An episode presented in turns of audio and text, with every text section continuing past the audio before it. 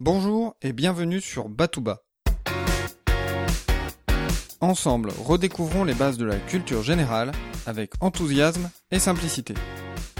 Je m'appelle Emmanuel et je suis là pour vous transmettre mon goût et mon plaisir d'apprendre.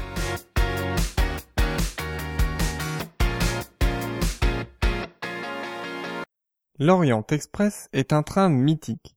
Pendant quelques jours, des passagers fortunés de différentes nationalités sont confinés dans un espace restreint. De quoi donner une atmosphère particulière à ce train et inspirer de nombreux artistes. Mais parfois, la réalité dépasse la fiction. Dans cet épisode, je vous propose de revenir sur quatre événements historiques qui se sont déroulés dans les wagons de l'Orient Express. Inauguré en 1883, l'Orient Express est un train de luxe qui attise la convoitise. En 1891, l'Orient Express se fait arrêter par des bandits, juste avant l'arrivée à Constantinople. Les bandits dérobent un butin de 120 000 livres sterling et parviennent à prendre en otage cinq passagers. La rançon qu'ils exigent contre leur libération sera payée. Les wagons de l'Orient Express ont parfois des usages insolites. Par exemple, la voiture numéro 2419 est transformée en bureau et est utilisée pour signer l'armistice de la Première Guerre mondiale, le 11 novembre 1918. Le 22 juin 1940, Hitler voudra symboliquement réutiliser cette même voiture pour signer l'armistice entre la France et l'Allemagne. La voiture que vous pouvez observer aujourd'hui dans la clairière de Compiègne n'est pas l'original, mais le wagon 2439. Les Allemands ont en effet fait détruire l'original en 1945, au moment où ils pressentaient la défaite du Troisième Reich. Mais entre ces deux armistices, les péripéties continuent. Nous sommes maintenant en février 1929. L'Orient Express est bloqué par la neige à une centaine de kilomètres d'Istanbul. La température extérieure descend jusque moins 25 degrés. À l'intérieur du wagon, la température peut descendre jusque moins 10 degrés. Fini le confort et le luxe. On raconte qu'on présente au menu le loup qu'un employé a réussi à tuer. Finalement, après quatre jours d'attente, un chasse-neige va venir libérer les passagers de cette prison de glace.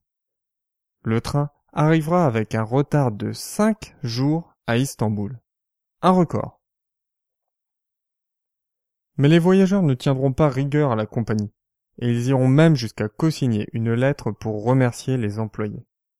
Voici ce que l'on peut lire dans le dictionnaire amoureux des trains écrit par Jean Descartes. Je cite. Au risque de leur santé, ils sont montés sur les toits des wagons en pleine tempête, afin de les approvisionner en eau, et, manquant de charbon, tous, sans exception, ont fait leur devoir jusqu'au bout. Agatha Christie s'inspirera de ce fait réel pour écrire l'un de ses romans les plus connus, Le crime de l'Orient Express. L'Orient Express traverse de nombreux pays et les conflits politiques ne sont pas sans toucher le fameux train. En septembre 1931, le viaduc de Biator Bagi, près de Budapest, explose au moment du passage du train. La locomotive et deux wagons plongent dans le ravin. Le bilan fait état d'une vingtaine de morts. À bord de ce train se trouve Joséphine Baker, une artiste de music hall qui vient de sortir l'une de ses chansons les plus célèbres. J'ai deux amours. Écoutons un extrait de cette chanson que j'ai tiré de l'album Les grands classiques de la chanson française sous le label Milan Musique. Belle.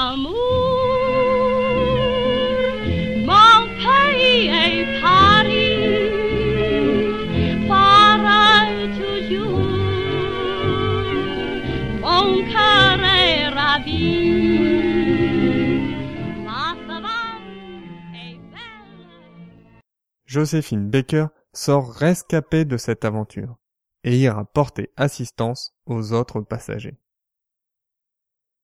Si vous souhaitez en savoir plus sur l'Orient Express, je vous invite à consulter le site orient-express.eu. Je vous mets également un lien vers une brochure format PDF très intéressante. Enfin, si vous êtes sur Paris, profitez-en pour aller voir l'exposition dédiée à l'Orient Express. Elle se trouve à l'Institut du monde arabe et se déroule jusqu'au 3 août 2014. Vous aurez l'occasion de monter à bord de véritables wagons et de revivre pour quelques minutes l'atmosphère si particulière de ce train mythique. Je vous dis à dimanche prochain. D'ici là, restez enthousiastes, prenez soin de vous et de ceux qui vous entourent.